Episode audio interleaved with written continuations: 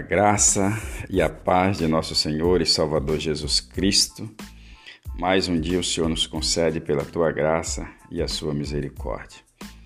Diz o texto de nosso devocional hoje, Lucas capítulo 4, e o versículo de número 3, aonde narra a tentação de Jesus.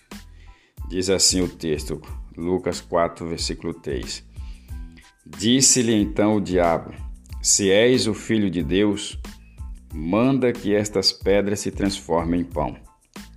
Mas Jesus lhe respondeu: Está escrito: Não só de pão viverá o homem. Sabe, querido, nós vemos que o inimigo de nossas almas constantemente ele está nos tentando nos afastar de perto de Deus.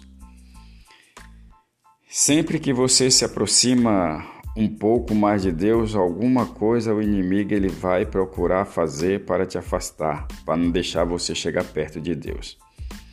E aqui Jesus, depois de uma temporada de 40 dias de jejum, o texto diz que ele teve fome.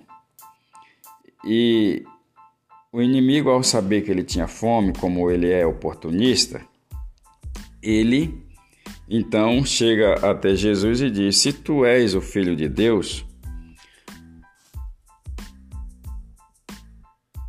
de, de Deus, manda que esta pedra se transforme em pão.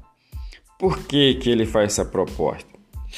Se Jesus entrasse na conversa dele, de alguma forma ele ia estar fazendo a vontade do diabo com essa tentação. Porque ele não veio para fazer a vontade do diabo, ainda que se ele fosse provar para o diabo que ele era o filho de Deus, de uma certa forma ele estava ali fazendo a vontade do, do inimigo. Então, nós precisamos tomar muito cuidado quando nós estamos fazendo a vontade, adorando a Deus, agradando a Deus, o inimigo ele vai trazer algumas propostas para tentar nos afastar de Deus. Então Jesus sabia que ele não podia transformar essas pedras. Poder para isso, não tenho dúvida que ele tinha e tem ainda. Mas no versículo 4, Jesus já responde na palavra. Mas Jesus lhes respondeu: Está escrito: não só de pão viverá o homem. É, eu estou aqui também com a Bíblia aberta em Deuteronômio, capítulo 8, e o versículo de número 3, que vai dizer assim: E te humilhou, e te deixou ter fome, e te sustentou com o maná que tu não conhecestes, nem teus pais o conheceram, para te dar a entender que o homem não viverá só de pão, mas de tudo o que sai da boca do Senhor viverá o homem.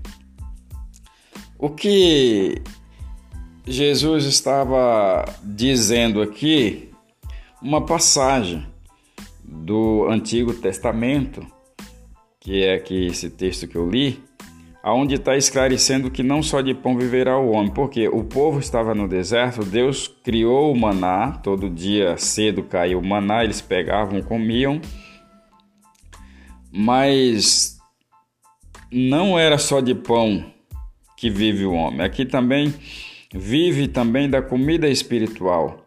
O nosso espírito, a nossa alma precisa de um alimento espiritual que isso nos sustenta de pé. O homem, quando ele não tem o sustento espiritual, ele fica meio que vagando, é, procurando algo para poder preencher o seu espírito. Mas quando você está sendo alimentado espiritualmente, o negócio é diferente. Então Jesus ele cita esse, esse texto aqui para o, o inimigo. Não só de pão viverá o homem, mas de toda palavra que procede da boca de Deus.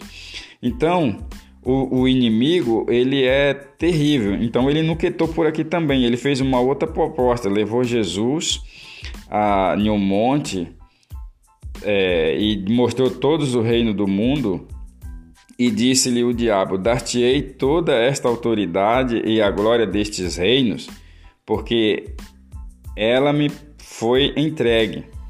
Por isso que a palavra de Deus diz que o mundo jaz do maligno. O Jesus não contestou ele que o mundo é dele, que o reino do mundo é dele. E a dou a quem eu quiser, o diabo falando. No versículo 7, Jesus diz: Portanto, se prostrado me adorares, tudo será teu. Mas Jesus lhe respondeu: Está escrito: Ao Senhor teu Deus adorarás e só a ele darás culto. Então o, o diabo tornou novamente, foi tentando, tentando, tentando e mandou ele se jogar do alto do, do, do penáculo, né, no versículo 10. E aí Jesus dá uma outra resposta para ele: olha, está, o, é, está escrito.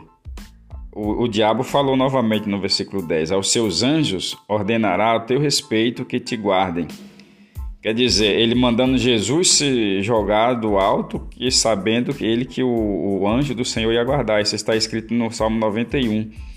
É, cairão mil ao seu lado, dez mil à sua direita, e tu não terás atingido, nenhuma pedra te tropeçará e tal.